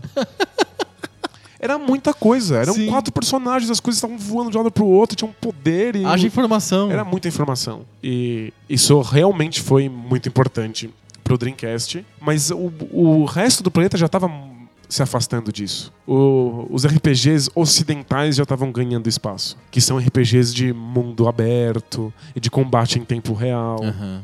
E E cuja grande glória das pessoas é ficar a maior quantidade de horas possível jogando aquilo. Tenho 200 mil horas no jogo tal. porque o jogo é gigante, é, é gigante. Skyrim, sei lá.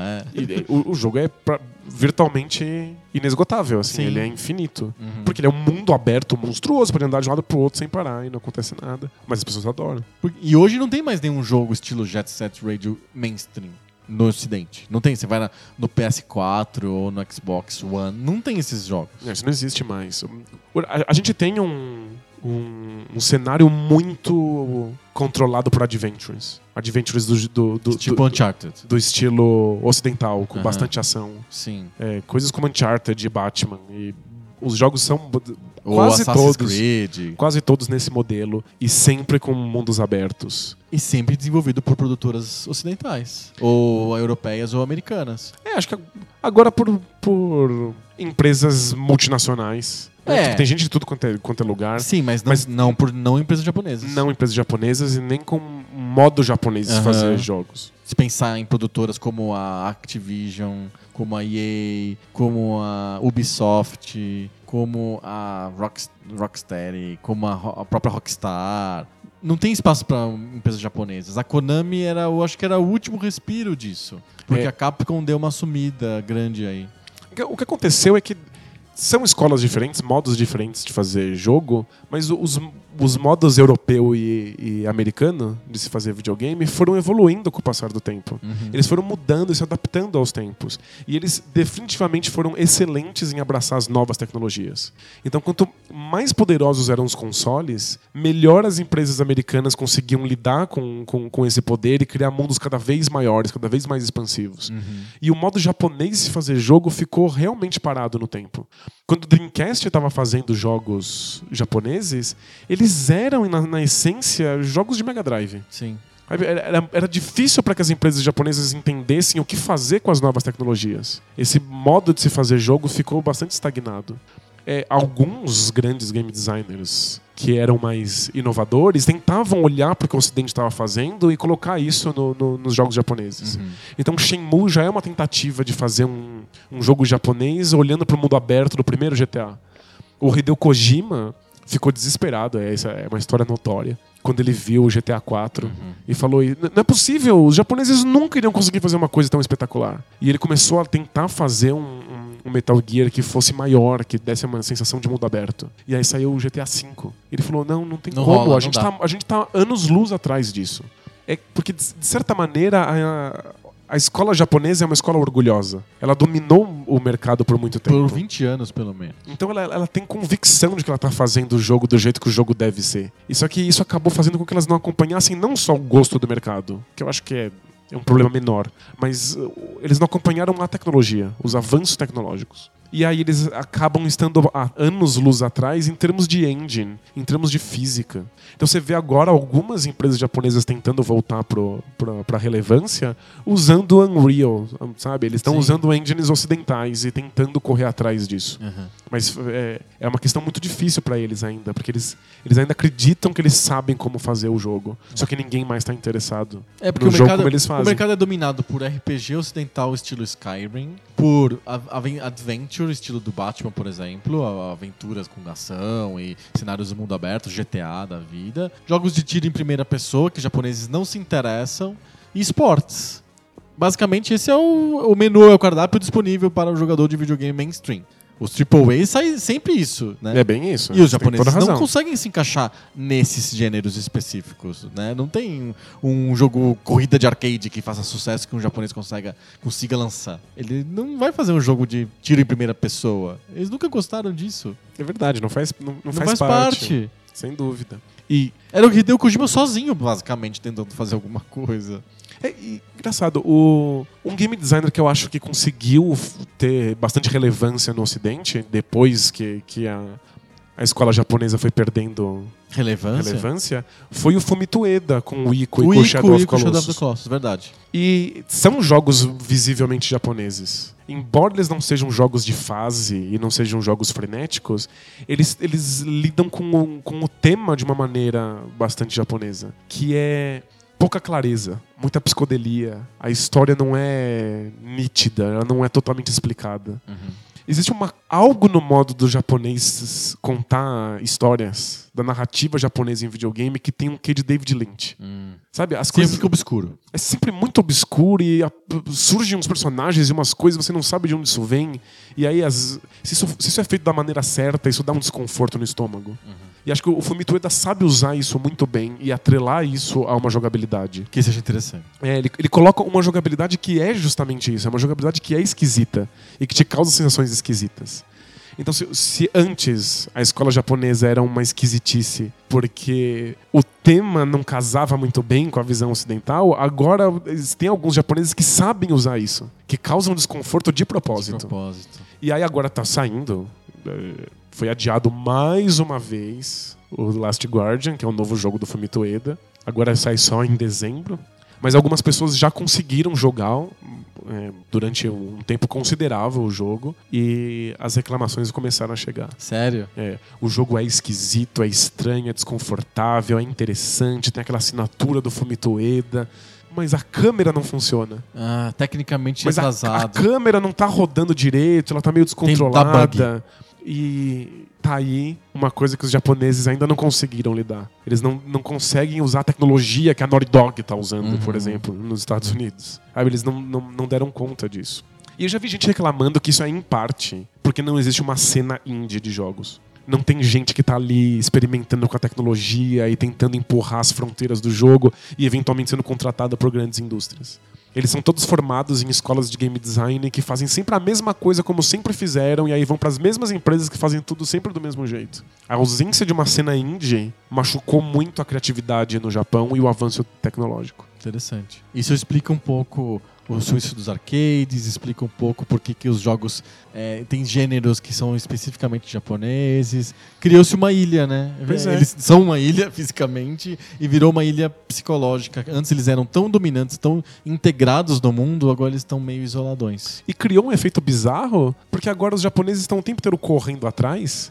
E se em algum momento eles realmente fizeram uma coisa puramente japonesa que interessava o Ocidente, isso não existe mais. Eles vão ter que construir de novo. É, o Final Fantasy já há muito tempo, desde que parou de, de, de vender horrores no resto do mundo, começou a tentar fazer aquilo que eles acham que o Ocidente quer. Mas se tem uma coisa que eles nunca entenderam muito bem é o Ocidente. Então eles sempre dão pra gente uma versão bizarra de, um- de um Ocidente que não existe, mas que também não é o que os japoneses querem pra eles Ele não fica mesmos. bom pra ninguém. Não é bom pra absolutamente ninguém. São jogos genéricos que tentam não ofender nenhuma sensibilidade. Aham. E são jogos completamente sem sabor. E aí tá todo mundo esperando ansiosamente o novo Final Fantasy. Uhum. Que eu acho que é o 15, eu perdi a conta. e que é um grande mundo aberto e com combate em tempo real, tentando beber o máximo possível nos RPGs ocidentais, Sim. mas com um tema japonês. Ah, é tema japonês dessa vez? É, um tema bastante japonês e as jornadas épicas de herói que os japoneses contam há, Ah. há tanto tempo nos Quem videogames. sabe tem um tempero interessante. Então, e aí eu joguei o demo. Hum. E eu consigo saber que o jogo é japonês simplesmente pelas limitações técnicas. Ah, ele não tá state of the art. Tá, É. tá distante. O jeito como os menus são é uma coisa muito arcaica. Sabe, você- aperta o, o- o pause do, do, do seu controle e abre aquele menu que, em termos de design, parece feito nos anos 90. Uhum. E é, é tão difícil de explicar como, É como tipo é a que o menu pode ser datado. É meio que a diferença do PES e do FIFA, assim, nos menus da interface. Parece que o Exato. PES caiu do. Sei lá, o cara fez no último dia antes de lançar o jogo, assim, sabe? É, é uma interface datada. É uma, é uma interface de menu do Super Nintendo, assim. E as câmeras e o, o modo como os personagens se movimentam, essa, um, um- um movimento robótico, caricato, dedura que o jogo é japonês. Que engraçado. É, são milhões de dólares gastos e uma equipe formada, inclusive, por muitas pessoas que não são japonesas, Aham. mas ainda existe uma limitação técnica e ainda existe um, um certo senso estético que é japonês, com os menus e com as barras, que simplesmente não acompanhou o tempo. Será que a gente vai ver uma, um florescer novamente da indústria japonesa de videogames ou foi um Indian Summer que teve aí e acabou já? Eu acho que eventualmente eles vão ser mesclados na indústria internacional. Acho que eles vão perder essa característica, Essa tem- identidade. essa identidade, Vão essa se globalizar. essa escola que a gente está aqui descrevendo, que foi tão importante que de repente ficou ultrapassada, acho que essa escola vai sumir. E eles eventualmente vão fazer jogos como todo mundo faz. Entendi. O que é, é, é triste. É pro- triste pros porque- videogames em si. Então, variedade é o tempero da vida, não é? Não? Pois é. Eu gosto muito de, de Uncharted, mas eu não quero jogar só Uncharted. E todos os jogos vêm nesse modelo. Sim. Eu tenho saudade dos jogos bizarros, esquisitos, inovadores do Dreamcast. Era um, dava um gosto especial de estar jogando um jogo que era diferente do padrão. Exato. Os outros. A, a escola ocidental é uma escola bastante pasteurizada. Né? Tipo, Tem uma, uma questão de indústria muito forte ali. Muito. É, ela tem muito mais gente trabalhando nos jogos. Aham. Né? A escola japonesa sempre foi uma escola Autoral. menor, muito mais autoral. Então você reconhece o Shigeru Miyamoto, você reconhece o Yu Suzuki, você reconhece o Hideo Kojima e o Fumito Ueda. Você não reconhece alguém na Naughty Dog. Não, não, ninguém lembra. Isso não existe. Então os japoneses são mais autorais e mais esquisitos, mais estranhos, mais criativos. Só que a- chegou um momento em que isso deixou de ser autoral e virou simplesmente uma identidade de receita de bolo que foi repetida à exaustão. Sim, E aí exauriu mesmo. O mundo cansou e eles não conseguiram sair disso. entendi. Vamos esperar então a renascença do videogame japonês, esperando que eles não sejam pasteurizados e se me- mesclem de maneira indistinta na geleia mundial dos videogames, que eles tenham uma identidade própria ainda. Eu, eu- eu acho que eles vão. Eles têm agora os três grandes desafios. São três jogos que vão sair agora e vão definir o futuro da, da- da escola japonesa. Perfeito. É o novo Final Fantasy, Aham. o Last Guardian, com o Fumito Ueda, e o novo Shenmue. Ah, sim, Shenmue, claro. Shenmue. Se o Shenmue for um desastre, aí a gente bota fogo em tudo isso e vai embora pra casa. Antes de botar fogo e botar e ir para embora pra casa, debate de bolso. Opa, debate de bolso.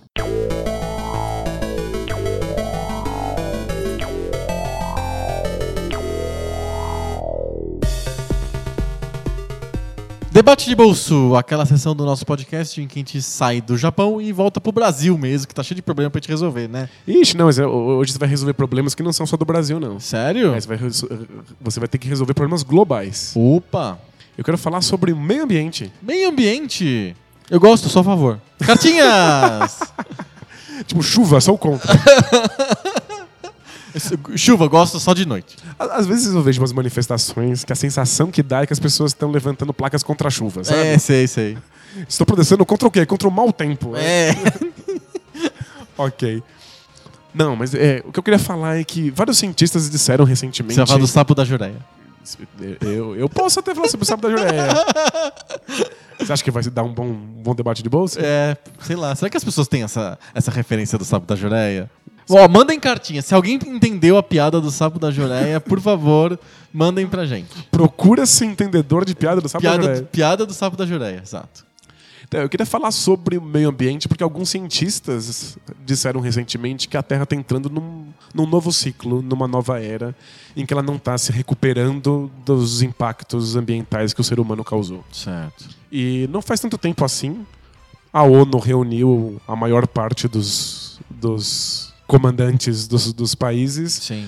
em busca de um acordo que zerasse a emissão de gás carbônico. Perfeito. E aí a gente simplesmente combinou em reduzir pela metade Uhum. e criar um fundo financeiro para ajudar que alguns países que não têm a, a possibilidade financeira para isso é, melhorarem suas indústrias para reduzir esse gás carbônico também.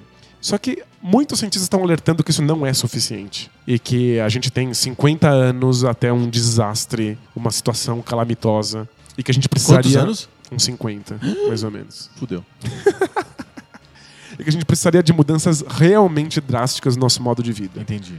E aí eu queria saber se você acha que isso é possível, se a gente vai realmente mudar nossos modos de vida e quais mudanças a gente estaria disposto a fazer em nome do meio ambiente. Difícil, né? Se o capitalismo dá conta de, de, de salvar o meio ambiente, se ele é nossa única esperança.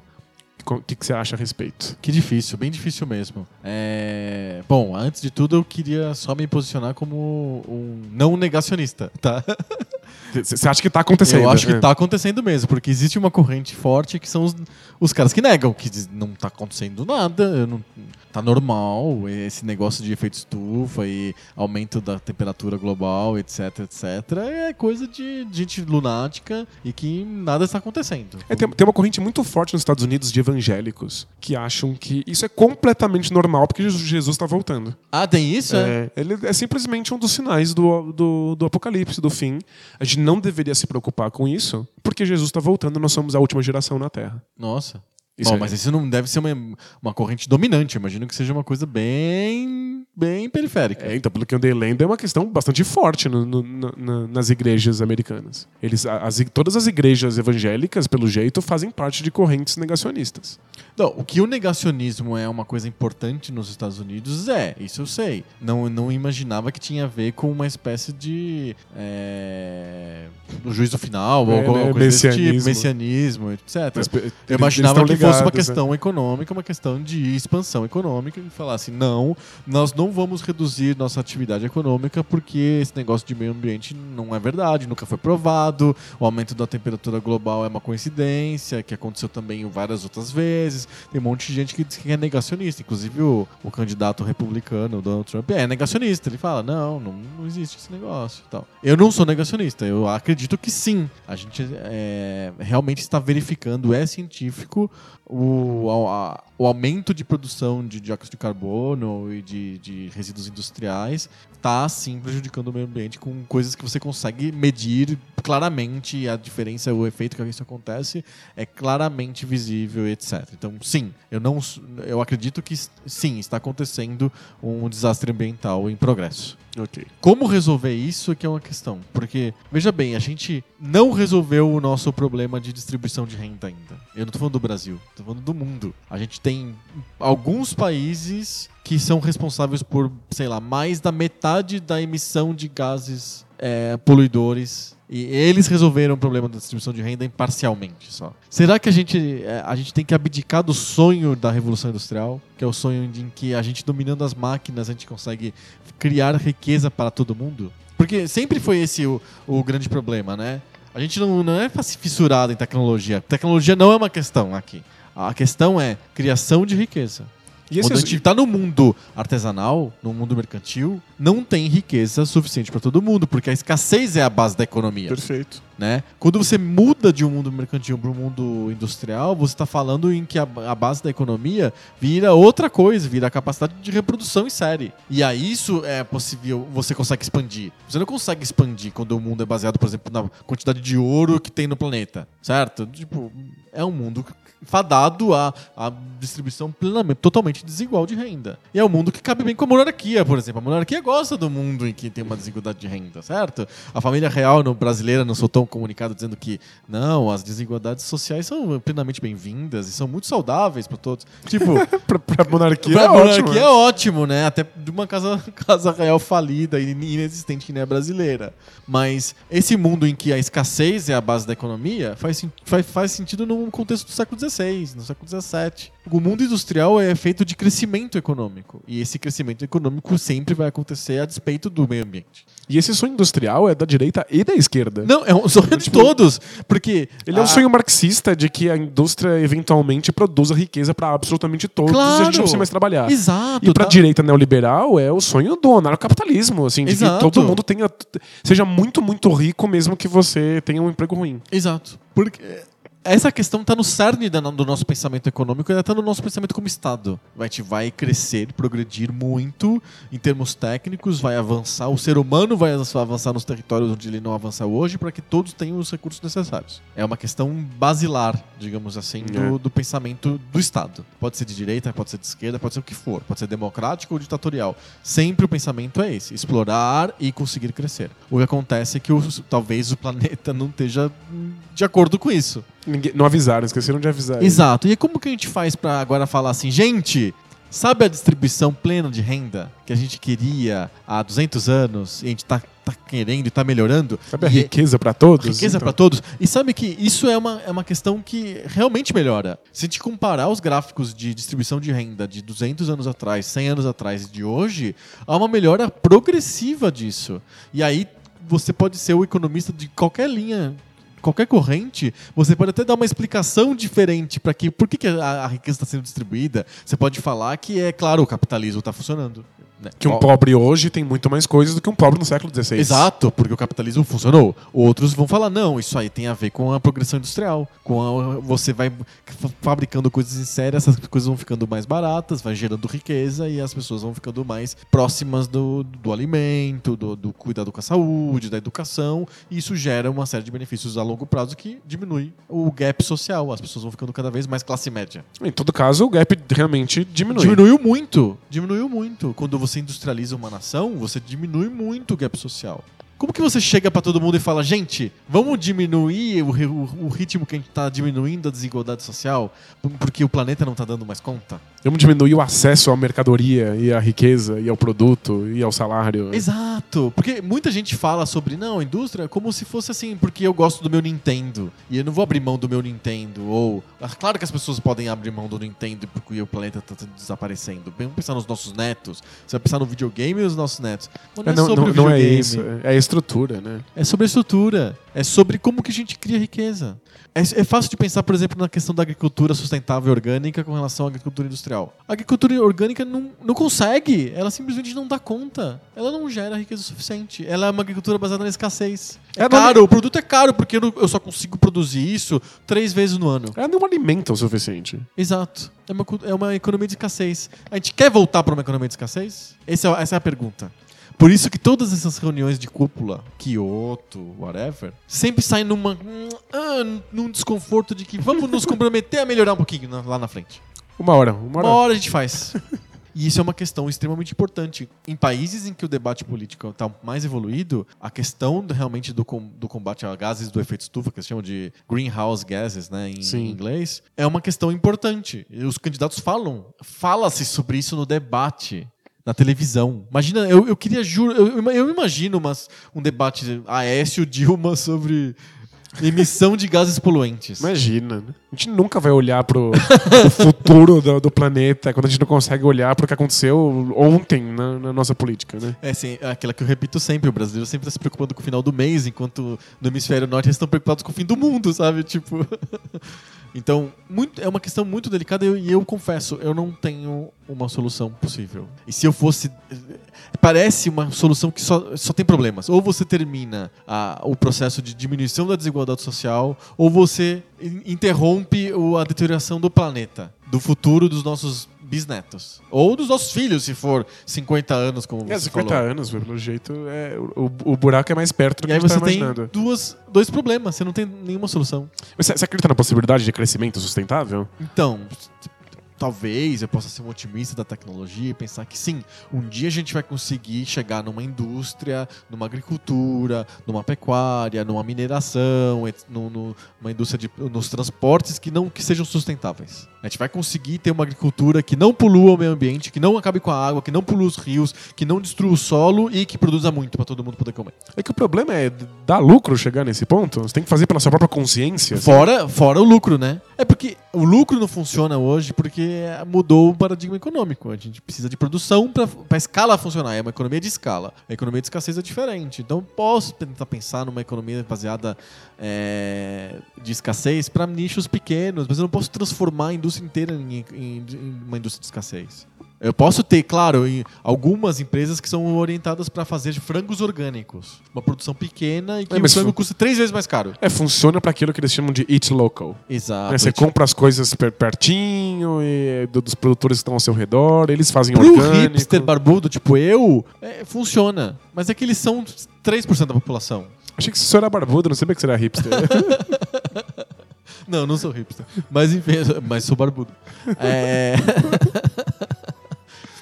e, então, tipo, esse, essa é uma solução, essa solução da sustentabilidade, que por enquanto só funciona para um pedaço muito pequeno da população. Sem não dúvida. funciona para o resto, não funciona para todo mundo. E aí a gente vai ter que falar, vamos esperar a tecnologia evoluir para a gente conseguir fazer uma agricultura sustentável? Vamos esperar, vamos fazer uma tecnologia que a indústria seja sustentável, em que os carros são elétricos? Já está começando a parecer que vai ser a realidade. Carro elétrico, por Já tem países de primeiro mundo que já estão financiando o carro elétrico do cidadão. Carro elétrico é legal, porque eu tô parando de emitir gases poluentes no- dos carros, por exemplo. E já, eu tô parando minha dependência de petróleo, que é um- uma coisa que, é- que não é sustentável, não é renovável. É um bem não renovável. Energia elétrica pode ser renovável plenamente, se for baseada em, em água, por exemplo, ou vento. Existem mas- fontes renováveis de energia elétrica, mas no hemisfério norte, por exemplo, a maioria das, das, da- das usinas elétricas são ou nucleares ou termoelétricas. Então, você para você alimentar o Tesla lá que você comprou, pagou 100 mil dólares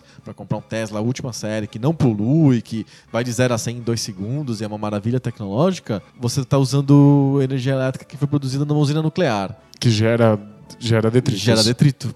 Então, e gera detritos perigosos. A gente viu Fukushima, por exemplo, o problema. Então, talvez seja uma questão de um dia a gente vai conseguir fazer a, a tecnologia evoluir para resolver esse problema. Então a gente não Mas tem a gente tempo vai, pra isso. né? talvez a gente não tenha tempo para isso. E eu não acredito que é parando a, a, a industrialização que a gente vai conseguir. Primeiro porque não é uma decisão. Você não chega na África e fala, vamos parar. Paramos a industrialização aqui. A gente vai ficar mesmo coletando alimentos e tal. Viramos ca- caçadores-coletores. Tipo, não dá. Não tem como. É- é- foge da decisão política. Eles podem se reunir lá e falar, não, a gente, não, a gente tá negando tudo e a gente vai continuar. tal. É- não é uma decisão política. É, acontece. As pessoas não estão querendo ficar pobres e sem alimento, certo? Não é uma decisão delas. É que pode haver uma decisão política do tipo. Pronto, não pode mais fazer esse tipo de indústria. Exato. Aí todo mundo vai Tem ter que, que se botar coçar um e fazer outra coisa. na É. chaminé. Não pode jogar água sem filtrar antes. Ah, mas aí não me dá lucro. Se vira. A tecnologia vai chegar a um ponto que isso fica viável. A gente olha, olha para os carros, que são as nossas indústrias poluentes individuais, né? Do mundo de hoje. Sim. Os carros poluem muito menos do que poluíam há 50 anos atrás, ou há 30 anos atrás. Porque as regras foram ó, sendo alteradas para que a poluição fosse menor. É que não adiantou porque agora são mais carros. É, Exato. A gente não percebe o efeito em grande escala porque os carros têm mais quantidade. É o famoso, eu tô comendo demais, demais, não cabe mais nada. Você abre o cinto e cabe mais um pouquinho. Exato. Os carros poluem menos, mas tem mais carros. É. Mas todo mundo tivesse em Fuscas dos anos 60, tava todo mundo perdido. Sem nenhum tipo de filtro, come muita gasolina. A gente melhora, a tecnologia vai melhorando. O problema é que eu acho que a, a escala da nossa economia de escala ficou muito grande e a gente não consegue controlar mais direito. Todo mundo tá sendo inserido. Só os chineses que estão entrando no mercado de consumo, Não, quem lascou. que vai produzir tudo, tudo para eles? eles? Eles não estão dando conta. O maior problema hoje na China é energia, porque eles precisam de produzir localmente. Pro mundo inteiro e para eles. Agora eles precisam de produzir para eles também. E eles não é uma coisa banal, é um bilhão de pessoas. E eles eles estão com um, um desastre ambiental acontecendo lá. Fortemente. Eles têm, têm cidades que têm um dia por mês que as fábricas não podem funcionar para eles poderem ver o sol. A Olimpíada de Pequim, eles tiveram que parar as fábricas no redor para poder ter algum céu em Pequim. Para a Olimpíada acontecer bacana. É, esse processo de que a gente teve no Rio, por exemplo, de esconder lugares menos interessantes, favelas, coisas tipo, deles. Eles tiveram que parar as indústrias e desligar toda a atividade econômica em volta de Pequim para poder ter céu azul. Quando acabou a Olimpíada, no dia seguinte já tava tudo cinza.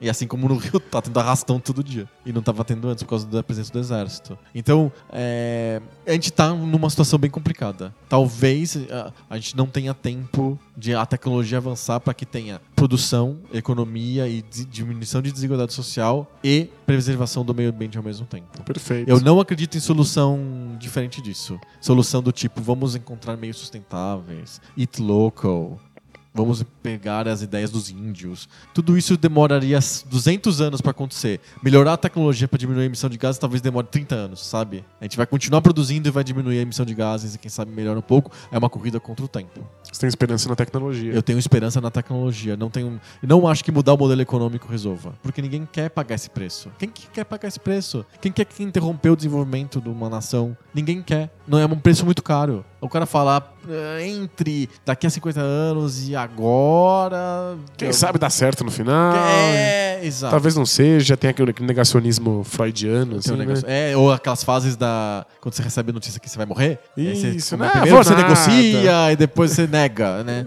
Talvez gente te- o mundo esteja nessa fase de negação. Não, tenho, não trago boas notícias, mas, bom, eu- quem sou eu também? né? É, mas legal, você tem, você tem esperança na tecnologia. Eu que tenho é, esperança na Que tecnologia. é uma coisa que eu não tinha e. Eu vou- acho que de vou- repente a gente consegue. Cogitarei. A gente tá vendo esses pequenos progressos, mas eu acho que mudar a tecnologia me parece uma tarefa mais fácil do que mudar o modelo em que as pessoas se insiram no mercado de consumo e que elas têm acesso a um monte de coisas que há 200 anos elas não tinham. É. A menos que a gente queira voltar numa época no feudalismo de escassez, que existe uma, Não, mas- uma casta de 1% que consome tudo e 99% que não consome absolutamente nada. Mas nem é questão de querer, porque, tipo. Não- ninguém quer.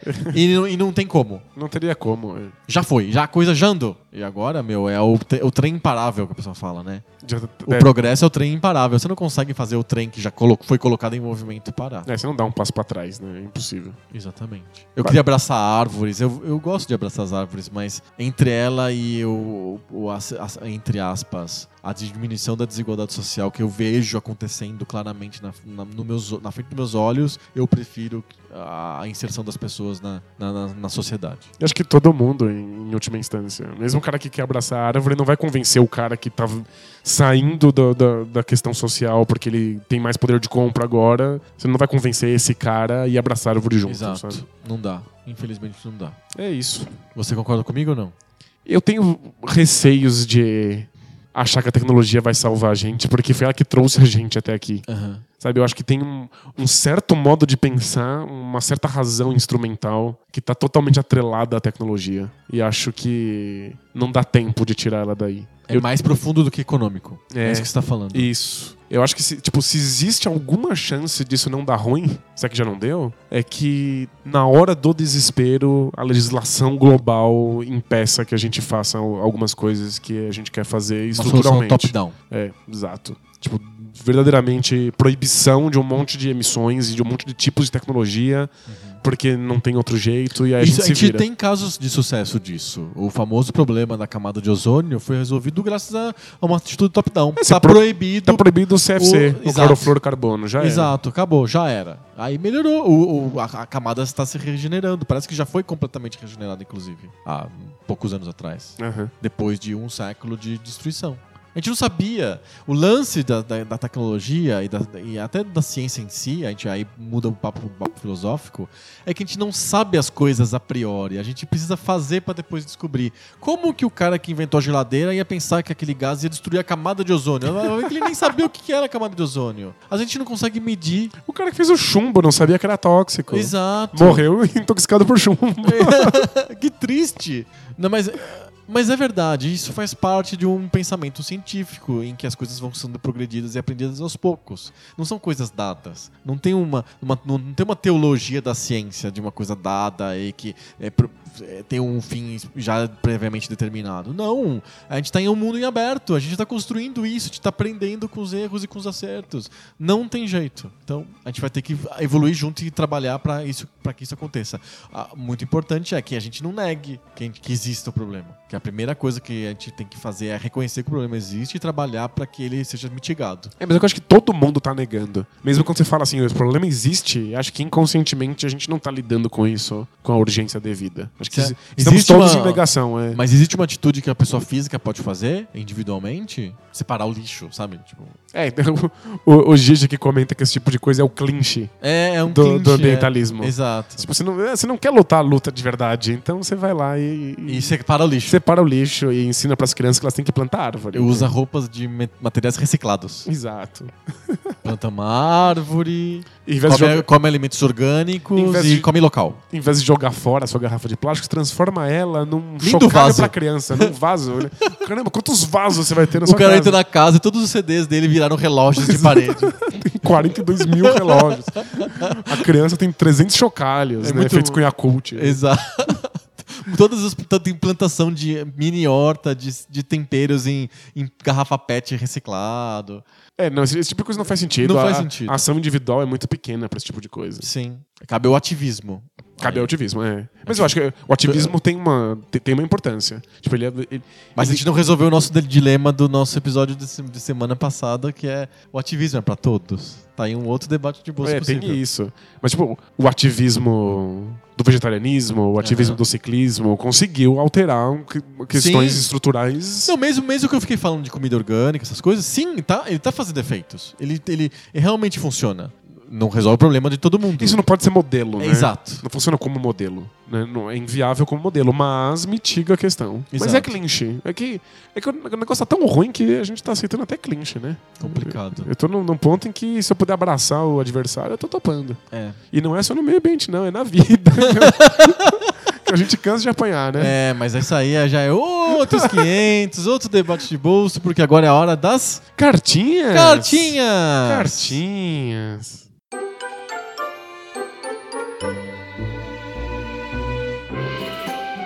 Cartinhas! Cartinhas! Cartinhas! Eu ia falar que é essa a sessão do podcast que a gente para de debater coisas que saem do bolso e lê cartinhas, mas não faz sentido. É que eu tô muito cansado. É só por isso.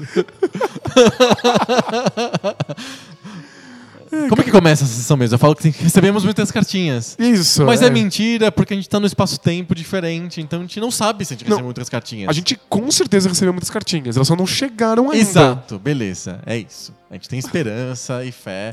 A gente não tem provas, mas tem muita convicção de que a gente tá recebendo cartinhas sobre os temas que a gente falou no futuro. Essa piada tá velha. Tá velha, ninguém pegou a referência.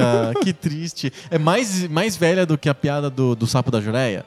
Não, é. Não, não, do sapo da Jureia é mais velho. Piada ancestral. Será que alguém vai reconhecer a piada do sapo da Jureia? Tô com. Procura-se. Re- Recompensa. Alguém que lembrar da piada do sapo da Jureia, escreve pra gente. Recompensa. Criança doente. Procura-se sapo da Jureia. Vamos ler cartinhas que, que flutuam no espaço-tempo também, que são eternas, atemporais, que falam sobre coisas que não são episódios que a gente não lançou ainda, certo? Certo. Faz sentido, né? A gente não conseguiria receber cartinhas sobre episódios que não foram lançados ainda. Cartinha eterna Exato. nessa Brasila. É. Com essa piada? É, o, é outra o- piada. é. É, é o cabeção bêbado da Malhação. num vídeo legendário na internet, Opa, em que ele tá muito bêbado. Ele fala que ele é eterno nessa Brasila. nessa Brasila, É é, tá muito, muito bêbado. É, tipo, é pior que o Vanucci. É pior que o Vanucci. Deus do céu. Primeira cartinha é do Bruno Dias. E ele já começa falando assim: tem prazo máximo de validade pra mandar cartinha sobre um tema? Oh, não tem, não, Não tem. tem, não tem. Não tem. Nesse Vortex não tem. não tem, não existe prazo máximo. Bem-vindo ao Vortex. Exato, não tem. A gente, ele pergunta se a gente dá bênção pra cartinhas de podcasts antigos. Dá, muito. A gente adora. Bem-vindo. Bem-vindo. Exato. Ele fala sobre o episódio que a gente falou sobre o videogame que mudou a nossa vida. Ah, que legal. Esse, faz, esse é antigo mesmo. E ele fala que ele percebeu, depois de muitos anos, que ele precisa de desafio constante, senão ele se decepciona com o jogo. Ele não é sobre resolver o mistério, terminar a história. Ele quer desafio. Ele quer desafio. E eu acho que eu, eu acho que tem a ver com videogame japonês, olha só. É verdade, tem a ver com a escola japonesa, esse lance de desafios sem parar. Interessante, né? Ele, ele, ele até citou aqui, tipo, jogos modernos, Fallout, Witcher 3, Tomb Raider. São jogos de terminar uma história. E ele, ele não quer isso, ele quer um jogo de desafio em que ele fique melhor no jogo, não a história fique melhor. E- E uma coisa que a gente não comentou, mas que também aconteceu com a escola japonesa de game design, Sim. é que jogos com, com bastante desafio, tipo Zelda, que tem um monte de puzzles pra você resolver e inimigos pra você vencer, conforme eles quiseram entrar no mercado ocidental, eles foram deixando fácil até aquela desgraça daquela fada imbecil. Que se você dura 15 segundos sem entender a solução do puzzle, E ela ela te fala, mostra. Hey, listen, a solução é essa, aperta esse botão. E acabou. Pronto. Então o desafio foi, foi sendo sugado aos poucos pra fora da, da escola japonesa pelo ocidente que não queria. Então, e aí fica, fica essa pontinha, essa coisa do eu quero o desafio de volta, traga o meu desafio de volta. Pois é, jogos desafiadores é difícil de achar. Pois é, os indies têm, né, jogos desafiadores. É, porque eles fazem só porque não existe. Aliás, Não existe, os indies estão fazendo, né? É, exato, ele- eles, eles entram nos nichos. Exato, eles entram nessas frestas, nesses buracos que, que o mercado não, não supre. Exatamente. Mas o tema mesmo que ele traz aqui, o Bruno, é o tema do esporte. A gente fez vários debates de bolsa sobre esportes há vários meses atrás e ele quis falar um pouquinho sobre a ideia do futebol na Olimpíada. Lembra que eu comentei que eu achava que era meio postiço? Até o Denis do Bola Presa estava junto, ele falou que não, tinha que ter. Eles tinham que se inserir junto com os atletas, ficar na cidade olímpica, na Vila. Olímpica e coisa desse tipo. E eu falava que não, é um mundo esquisito. O Bruno acha que ti- tinha, tinha que ter um, um campeonato decente de futebol nas Olimpíadas, com os adultos jogando, com os profissionais, etc. E não o sub-20, não sei o que, que é o que acontece hoje. Eu acho bizarro que eles sejam um sub-20, não faz sentido nenhum.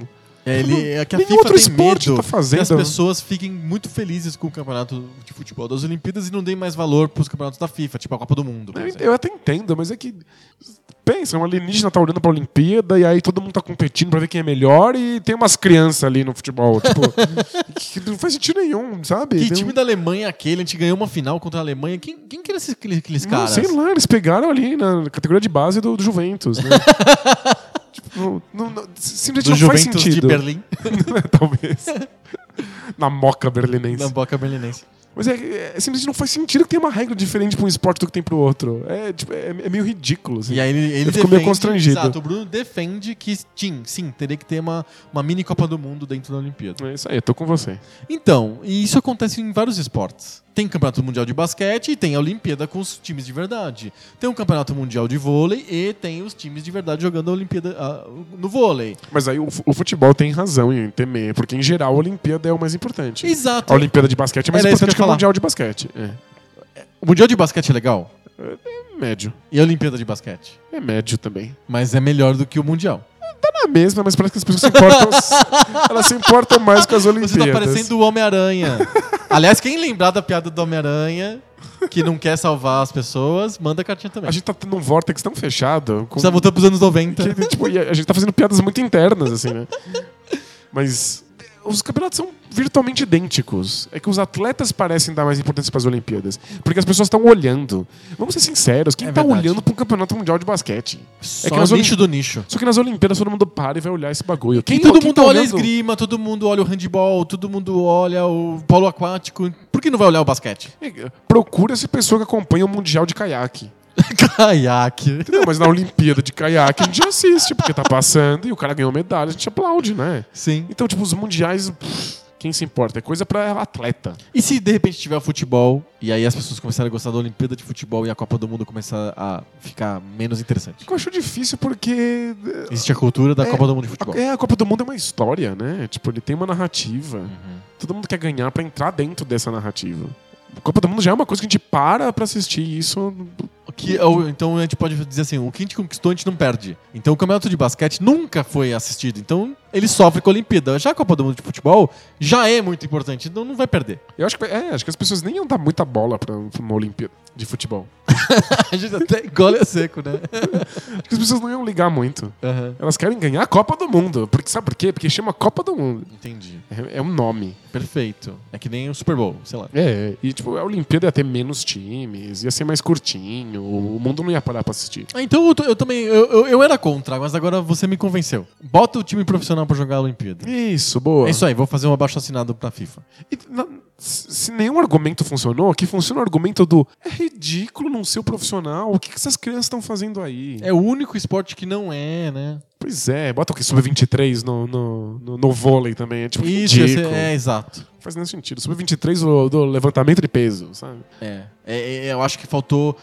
A FIFA teve medo à toa porque os outros esportes que perderam com a Olimpíada não tinham campeonatos interessantes antes. O futebol tem e não vai perder por causa disso. E eu adoro esses... Tem a Euro, tem a Copa América, tem um monte de, de campeonato é. e ninguém, ninguém deixa de assistir a Copa do Mundo por causa Pelo disso. contrário. Quanto mais melhor, no fundo, né? É isso, é futebol, gente. Você acha que as pessoas não vão assistir futebol? Elas amam futebol. Mas eu, eu acho muito engraçado essas coisas de tipo sub-23. É. Porque um cara chegou e pensou assim: não, 24 é talento demais. Não, 24 não, Não, tem como. é Ele é- vai é dar rolinho em todo mundo. Mas é que antigamente era pior ainda. Era a regra da Olimpíada era só pode jogadores amadores. E como que você define o que é amador? Vê se acerta o gol quando chuta. É, é amador em termos de skill, assim, ele tem pouca habilidade? Ou é amador porque não ganha dinheiro pra jogar futebol? Não, aí, aí não dá, porque ainda- hoje em dia ninguém. Ninguém com, não com ganha talento. de- Exato, então ficou esquisito nos anos 80, eles mudaram a regra. Mas antes disso, olha lá as medalhas de ouro das Olimpíadas de futebol, é assim, a União Soviética, a Hungria, a Polônia, só países do leste europeu em que o jogador de futebol era tenente do exército, ou ele era trabalhava na aeronáutica, e na verdade tudo pra inglês ver. Sim, porque não pode não ter um emprego na União Soviética. Exato, aí casava bem com o espírito olímpico do amadorismo, do barão de cobertura. É, eu né? entendo, mas é, o cara que decidiu sub-23, ele falou, ele jogou num dado, Jogou, né? é aleatório. Jogou na roleta. É, ele viu a idade média dos jogadores da Copa e falou: tem que ser abaixo disso, pronto. Faz sentido. Alguma coisa assim. Muito legal. E a segunda cartinha que a gente tem aqui, também cartinha atemporal, que cabe em qualquer opinião, qualquer contexto, é a do Vinícius Nichelli. Nichelli? Isso. Nichelli ou Nichelli? E, Eu não falo italiano. é, não, eu também não. Então eu vou chamar de Nichelli, que é o que tá escrito. As pessoas precisam mandar cartinha com transcrição IPA. fonética. Isso, assim, tem que é. ter o, o código IPA do lado. Por favor, mandem com o código Porque IPA. a gente é ruim aqui. Exato. Ele disse que o Poco Pixel é o podcast mais divertido que ele ouve. Ele só ouve a gente, né? Eu me divirto muito fazendo Poco Pixel. Ah, eu, eu também, mas aí- até aí a gente tá nesse vortex aqui. Exato, é, exatamente. Não sei se o resto do mundo tá acompanhando. E ele, ele diz pra gente que a gente precisa falar sobre. Gonorreia? Exatamente. Nossa, é, é verdade. Eu também acho. É um tema, é um tema essencial. A gente deveria estar falando sobre isso há muitos episódios, Sabe inclusive. por quê? Porque ele diz que lê alguns artigos que sugerem que vai surgir uma super gonorreia intratável. Você tá zoando. Sim. E a gente aqui preocupado com o meio ambiente. A gente devia ter feito o debate de bolso sobre a gonorreia. Não, esse, esse vai ser no episódio especial. O episódio 73. Exato. No 73 a gente fala de gonorreia. Exato. E, e aí, ele, ele- ele- fora a brincadeira, mas embora a gonorreia. Não é brincadeira. A gonorreia não é brincadeira, principalmente a super gonorreia. Essa não é brincadeira mesmo. Essa é. é uma super complicação. É super complicado. E é, ele diz que ele escuta, eu separei essa cartinha por causa disso, que ele discorda sempre do que a gente fala no debate de bolso. Sempre? Sempre, mas que ele escuta porque ele gosta de ver uma, uma apresentação de uma outra visão e faz ele pensar. Legal. É, Eu me sinto assim quando eu leio o comentário da UOL. Não, eu não me sinto instigado a pensar quando eu leio o comentário do UOL. Não, mas eu, eu vou lá pra ver pessoas que pensam exatamente o oposto Você tem do que eu isso? penso. Você gosta é. de ler comentário de portal? Não, eu odeio, mas eu faço. Minha mulher faz, eu, quando eu, eu admoesto ela quando ela lê comentário de portal. Falo, para de ler isso que você tá lendo. Minha esposa também, às vezes ela me tira desse buraco, assim. Ela, ela olha pra mim na mesa e eu vou murchando e murchando e murchando. Aí ela descobre que você tá lendo fala, comentário. Você não tá lendo comentário na UOL de novo, né? Aí, Aí eu, você aí, eu, aí, é. Aí ela fala, sai daí. Eu faço isso também. Para de ler isso. Não, eu quero saber o que as pessoas pensam. Não interessa, as pessoas pensam o que elas pensam. Não, mas Ah, é- Para de ler isso. É o momento conhe- conheça teu inimigo. Pois é. Mas o UOL acho que não é um bom paralelo com isso. Eu espero que a gente seja, pro nosso ouvinte, melhor que os comentários da UOL. Eu também espero muito. Ele disse que sim, que faz, ele faz a gente pensar mesmo ele discordando do que a gente fala no debate de bolso. Legal, isso eu é um debate é saudável. Isso, é. Exato, é para isso que a gente faz o debate de bolso, na verdade. A gente não tá aqui querendo fazer engolir, fazer vocês engolirem a nossa, as nossas ideologias, o que a gente pensa, o que eu penso, o que o Danilo pensa, é, goela abaixo. Não é isso. Não é isso. No, É. no fundo, a gente tá aqui só pra convencer o Adriano que deve ter futebol nas Olimpíadas. Eu, e eu fui convencido, deu certo. Então, era só isso. Agora Então acabou o pode, pode, Poco Pixel. pode acabar o debate de bolsa agora. Acabou o Poco Pixel? Esse Poco Pixel acabou. Então o que acontece depois que acabou o Poco Pixel? Semana que vem ou daqui a muito, muito, muitas semanas? Nesse Vortex vai ser muito tempo. Mas pra você que tá ouvindo, é só semana que vem. Então na semana que vem a gente volta com mais papo novo. Sobre videogame velho. Tchau! Falou! É falou que você fala? Valeu! Valeu!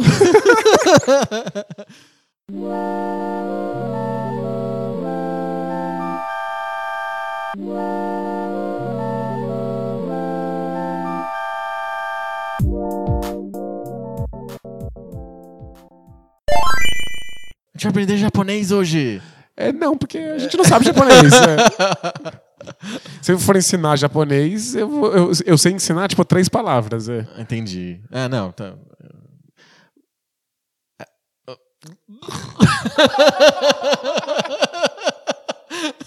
A gente tá no limite A do tá limite. limite, a assim, gente tá é. muito cansado. Caralho. Dá pra escutar no Japão, inclusive, a família Benal de Podcast, porque está na internet, que é a rede mundial de computadores.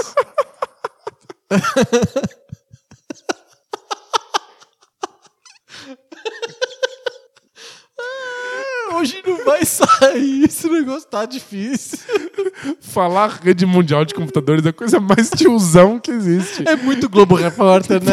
Que Globo- hoje no Globo Repórter você vai conhecer a rede mundial de computadores. você vai conhecer as pessoas que surfam na rede mundial de computadores. Da internet. Conheça o jovem milionário com a internet. Conheça um homem que criou o KD, a maior rede de busca do Brasil. Exato. Ai, meu Deus do céu. Hoje não vai terminar bem. Se é que vai terminar algum- de algum jeito qualquer. Ai, meu Deus, de férias. Eu também. Ah, eu consegui, olha só, eu consegui as férias, eu consegui parabéns. férias.